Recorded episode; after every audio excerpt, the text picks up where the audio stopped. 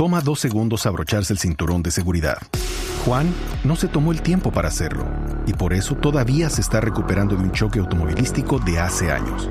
Ricky no pensó que fuera importante y su terapia física después del choque ha costado miles de dólares. Y Patricio no quería llegar tarde y ahora pasará semanas en el hospital. Abróchate el cinturón de seguridad. Son dos segundos que pueden salvar tu vida. Abrochado o multado. Un mensaje de Netza. Ay, no. ¿Hay noticia? Es- Llega el cojo. Buenas tardes. Emergencia. Pelea de pesos pesados. En esta esquina el dueño de las águilas de Pereira, Fernando Salazar. Ay, Dios. Y en esta otra, Pimentelcito, el hijo del dueño del chico.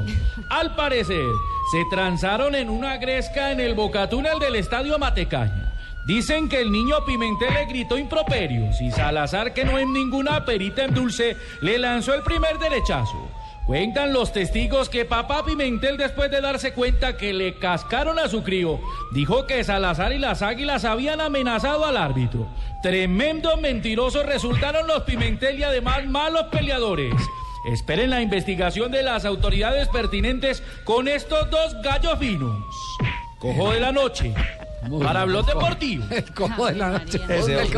No estoy de acuerdo con que se metan conmigo en este programa. No, no, no, no, no, me el digan cojo de la cojo de la noche. tan toto. No, no, no. Usted es el de día, tranquilo. No, pero si me diga toto, señor Pero, Alberto pero ¿cómo, es la Morales. historia, ¿cómo es la historia? Porque fue Pimentel en, el, en eh, Twitter, no cuenta de la pelea, sino lo único que hace es ensuciar el campeonato diciendo que al árbitro lo habían amenazado. Yo creo, Javier, que es simplemente una eh, salida en falso, que no es la única. Muchas veces ha hecho eso. Una Pimentel. más en la colección. Una más en la colección del señor Eduardo Pimentel.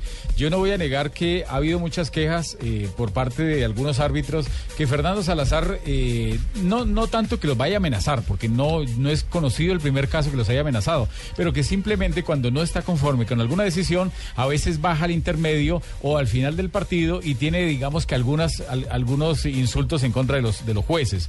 El árbitro de este juego Águilas de Pereira contra el Boyacá Chico fue Jorge Sierra, árbitro de La Guajira.